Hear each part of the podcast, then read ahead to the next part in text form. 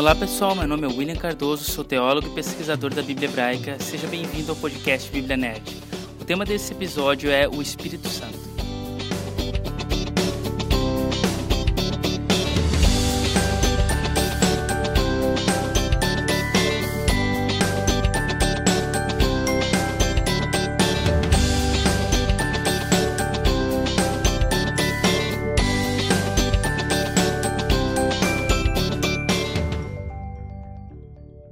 Muitos conceitos errados sobre a identidade do Espírito Santo. Alguns o veem como uma força mística, outros o entendem como um poder impessoal que Deus disponibiliza aos seguidores de Jesus. Mas o que a Bíblia diz sobre a identidade do Espírito Santo? Simplificando, a Bíblia declara que o Espírito Santo é Deus. Ela diz que o Espírito Santo é uma pessoa divina, um ser com mente, emoções e vontade. Antes de mais nada, então, o Espírito Santo é uma pessoa e não apenas uma força em Gênesis, já no segundo verso da Bíblia, antes mesmo da criação começar, o Espírito aparece como uma representação de Deus pairando sobre as águas escuras e caóticas da terra, pronto para começar a gerar a energia vivificante da criação. A origem da palavra espírito vem do latim spiritus, que significa ar, mas semanticamente adquiriu novas nuances relacionadas a ideias filosóficas e místicas. Na Bíblia, porém, sempre que vemos a descrição do Espírito de Deus, a palavra ruach é usada. A língua hebraica não possui conceitos abstratos, mas geralmente relacionados a ações e ideias concretas. Por isso, ruach significa literalmente vento ou ar, ou mais adequadamente, respiração essa energia invisível, poderosa e necessária para a vida, o que é uma descrição adequada para se referir ao Espírito de Deus, cuja função é precisamente a de gerar e manter a vida. Assim, essa energia vital e invisível que você e eu estamos inspirando e expirando agora é, na verdade, um presente de Deus para a humanidade. Mas antes de pensar no vento como uma força impessoal da natureza, é importante lembrar que o vento é um poder invisível que anima os seres humanos através da respiração e toda a criação fazendo-os se moverem. E o aparecimento da presença de Deus geralmente está ligado ao vento, porque assim como o vento possui essa característica necessária à existência, na mentalidade concreta e prática do pensamento e da cultura hebraica, a habilidade divina de produzir vida e manter os elementos em movimento foi relacionada ao vento. Deste modo, o Espírito é, antes de tudo, a presença pessoal de Deus quando a situação envolve criação e, por extensão, salvação, que é em si um resgate da condição de inércia para o movimento, ou seja, para a vida. Por outro lado, em toda a Bíblia também vemos o poder do Espírito Santo usado para capacitar indivíduos para tarefas específicas. José, por exemplo, é o primeiro a ser dotado pelo Espírito com o poder de entender e interpretar sonhos, uma habilidade que não apenas salvou a sua vida, como a de todo um povo e de sua família. Betsalel, em seguida, recebe sabedoria para criar coisas de forma artística para o tabernáculo, o lugar cujo objetivo era em si a geração da vida em sentido espiritual, por meio do perdão divino. O Espírito de Deus desempenha um papel importante também no livro de Juízes, habilitando pessoas com a capacidade de liderança para salvar o povo das mãos dos seus inimigos. Mais tarde, os profetas então também recebem o poder divino para levar mensagens de Deus ao povo de Israel, a fim de salvá-los de suas próprias iniquidades. Portanto, primeiramente, o espírito é aquele que gera a própria vida humana e toda a vida à sua volta que é necessária à sua própria existência. Em segundo lugar, ele influencia a vida humana ampliando ou usando as capacidades pessoais para cumprir os propósitos de Deus, que é precisamente o de perpetuar a vida. O Espírito de Deus capacita as pessoas a serem sábias e poderosas a fim de realizarem atos de salvação.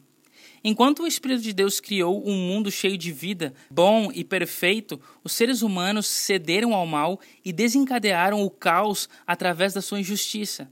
De certa forma, a humanidade pecaminosa retornou à Terra ao estado sombrio e caótico em que ela estava quando o Espírito de Deus ainda pairava sobre ela. Dirigindo-se a esse problema, os profetas disseram que o Espírito de Deus voltaria novamente, assim como aconteceu em Gênesis, mas dessa vez para transformar o coração humano e capacitar as pessoas a amar verdadeiramente a Deus e aos outros. recriando nelas a estrutura necessária para retornar à condição original da criação. E é através da vida de Jesus que Deus realiza o retorno do seu Espírito. Já no início da missão de Jesus, no dia do seu batismo, o Espírito Santo, o Espírito de Deus, desce sobre ele na forma de uma pomba e o capacita a iniciar sua missão. Diferente de Sansão, por exemplo, dotado para salvar numa perspectiva condicional à época, Jesus é preenchido com o Espírito de Deus para curar a condição humana e iniciar uma nova criação, como quando ele cura as pessoas e perdoa os seus pecados. Assim, Jesus, capacitado pelo Espírito de Deus, percorre o mundo dissipando as trevas e organizando o caos e a desordem que a humanidade trouxe sobre ele. Toda essa dinâmica é perfeita e fica ainda melhor quando consideramos alguns detalhes adicionais. Voltemos então um pouco para trás. Uma das primeiras vezes que a presença de Deus apareceu a todos os israelitas de maneira tangível foi aos pés do Monte Sinai, em Êxodo 19. Deus pretende entregar a sua lei ao povo que havia acabado de deixar o Egito e acampou sobre o deserto do Sinai. E é aqui que o Senhor diz a Moisés que, se eles cumprissem a sua aliança, seriam um reino de sacerdotes, uma nação santa. Esse é o propósito que ele quer para o povo. Deus então aparece em uma forte tempestade e é acompanhado por trombetas, fumaça, fogo e vento. Aparentemente, essa experiência intimidadora era mais do que os israelitas esperavam, porque o povo temeu de medo. O povo se afastou e pediu para que Moisés intercedesse por eles. Isso foi bom, mas não era o ideal pois Deus queria um reino de sacerdotes e não um reino com sacerdotes. Uma vez que o povo não veio até Deus, ele pediu a Moisés para que construísse um tabernáculo, para que então ele pudesse estar com o povo. Após a grande teofania divina na inauguração do santuário em Levítico 9, novamente fogo desce dos céus e a presença de Deus é experienciada agora por um número maior de pessoas, especificamente os levitas que ministravam no templo. Isso é grandioso, mas ainda não é uma nação de sacerdotes, pois apenas os levitas tinham acesso direto à presença divina. Anos mais tarde, quando Salomão transformou o tabernáculo nômade em um templo permanente, no dia da inauguração, novamente, fogo e vento preenche os recintos da casa de Deus, mas a presença divina continua ainda confinada a um único local físico, o Templo de Jerusalém, no território de Israel. Por mais magnífico que tenha sido, ainda está longe do reino de sacerdotes almejado por Deus. Além disso, com o passar dos anos, o templo se torna contaminado tanto pela idolatria e injustiça do povo, quanto pela falta de zelo de muitos sacerdotes, fazendo com que Deus permita que o seu povo seja capturado e o seu templo destruído. O profeta Joel, no entanto, fala de um futuro glorioso, quando o Espírito do Senhor será derramado sobre todas as nações. Isso se conecta ao capítulo 3, onde o Senhor diz que habitará com seu povo. A presença física do Senhor se manifestará entre aqueles que são seus. Assim, o fato de Deus habitar com seu povo está ligado com o derramamento do seu Espírito. Essa declaração é crucial, pois significa que Deus, habitando entre o seu povo por meio do seu Espírito, é aparentemente o caminho que Deus finalmente teria o seu reino de sacerdotes. Isso nos leva ao Novo Testamento, onde João diz que Jesus tabernaculou com os homens.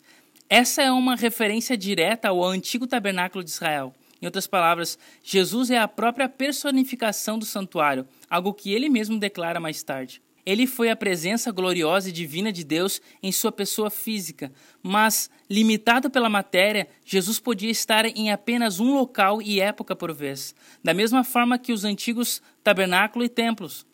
Além disso, segundo o modus operandi da presença divina, quando ela se manifesta, fogo e vento são esperados.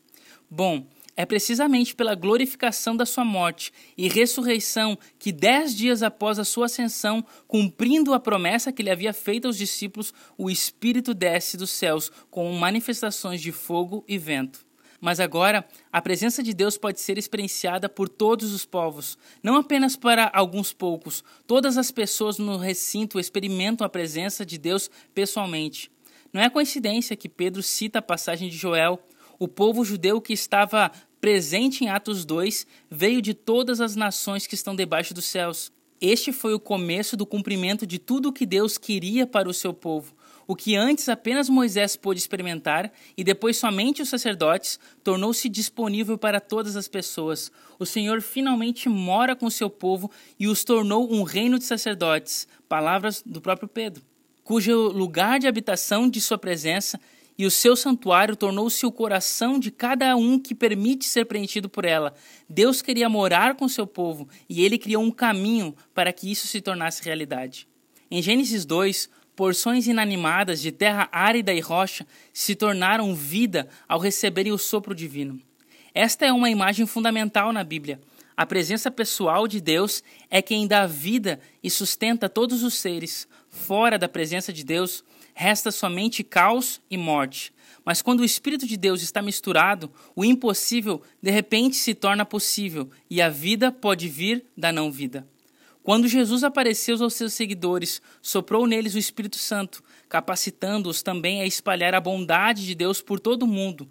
Logo depois disso, o Espírito de Deus vem sobre todos os seus seguidores, e hoje, por meio de Jesus e do poder que ele deu aos seus seguidores, o Espírito de Deus continua pairando sobre um mundo sombrio e caótico, curando-o lentamente e trabalhando para o dia em que ele será restaurado à sua antiga glória.